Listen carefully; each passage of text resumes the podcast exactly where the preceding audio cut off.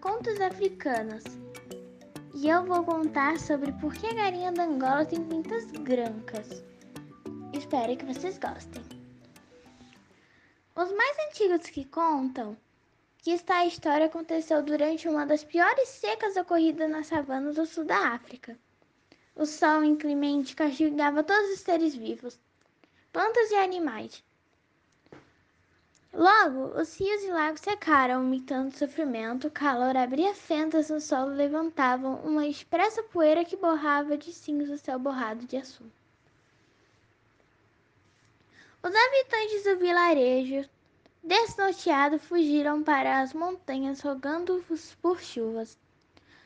Mas não havia prece de que desse jeito na calamidade.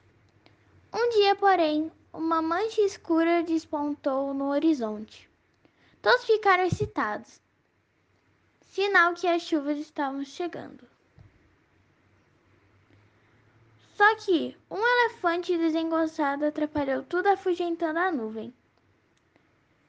A galinha da Angola, naquela época, além de uma crista avermelhada no alto da cabeça, tinha as penas inteiramente, não se convém inteiramente pretas, e não se conteve. Indirigida com a atitude do Derme, correu horas e horas atrás da nuvem, suplicando para que ela retornasse e importar com os espinhos que iam rasgando-lhe as pernas desnudas. A galinha da Angola disse: Por favor, senhora. Volte, por favor, senhora, volte, repetia sem querer enquanto o sangue escorria por suas feridas a dona das águas. Ela finalmente parou e disse: Por causa de sua perseverança, da sua dor e da sua preocupação com o destino de todos os outros, eu a resgatarei. Graças aos meus poderes, interromperei a seca. Obrigada, agradeceu a ofegante corredora. E como você dirigiu a mim de um modo tão respeitoso, será um presente ao brilho de gotas de chuva que cairão sobre o seu corpo. Assim será uma das aves mais bonitas da terra. Não demorou muito para desabar um temporal.